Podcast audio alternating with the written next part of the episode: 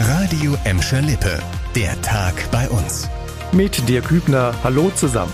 Die dritte Welle der Corona-Pandemie macht sich auf den Intensivstationen bei uns bisher nur leicht bemerkbar. Das geht aus Daten des Robert-Koch-Instituts und der Deutschen Vereinigung für Intensivmedizin hervor. In den Gelsenkirchener Kliniken sind die Intensivstationen zwar fast komplett ausgelastet, Allerdings sind aktuell nur 14 Prozent der Betten mit Covid-19-Patienten belegt. Knapp ein Drittel davon muss beatmet werden. Im Bottrop wird Stand heute nur ein Corona-Patient auf der Intensivstation behandelt. Im Gladbecker St. Barbara Hospital spricht man von langsam, aber stetig ansteigenden Zahlen.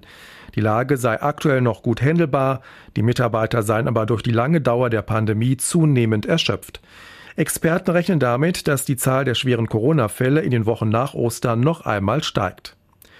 Für manchen Autofahrer unter euch gab es gestern und auch heute ein böses Erwachen. Trotz Frühling hat sich der Winter noch einmal zurückgemeldet, zumindest für kurze Zeit. Die Entsorger in Gladbeck, Bottrop und Gelsenkirchen sind deshalb noch einmal in Sachen Winterdienst im Einsatz. Alle drei haben uns auf Nachfrage bestätigt, dass vor allem gestern und heute Morgen gestreut wurde.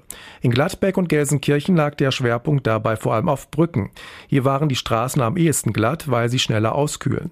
Auch in Bottrop hat die Best geräumt und gestreut. Eigentlich endet die Bereitschaft des Winterdienstes bei uns Ende März. Ab morgen soll sich das winterliche Aprilwetter aber beruhigen und mit den Temperaturen geht es auch aufwärts, wenn auch nur langsam. Klaas-Jan Hünteler schließt eine Zukunft auf Schalke offenbar nicht aus, auch wenn der S04 absteigt.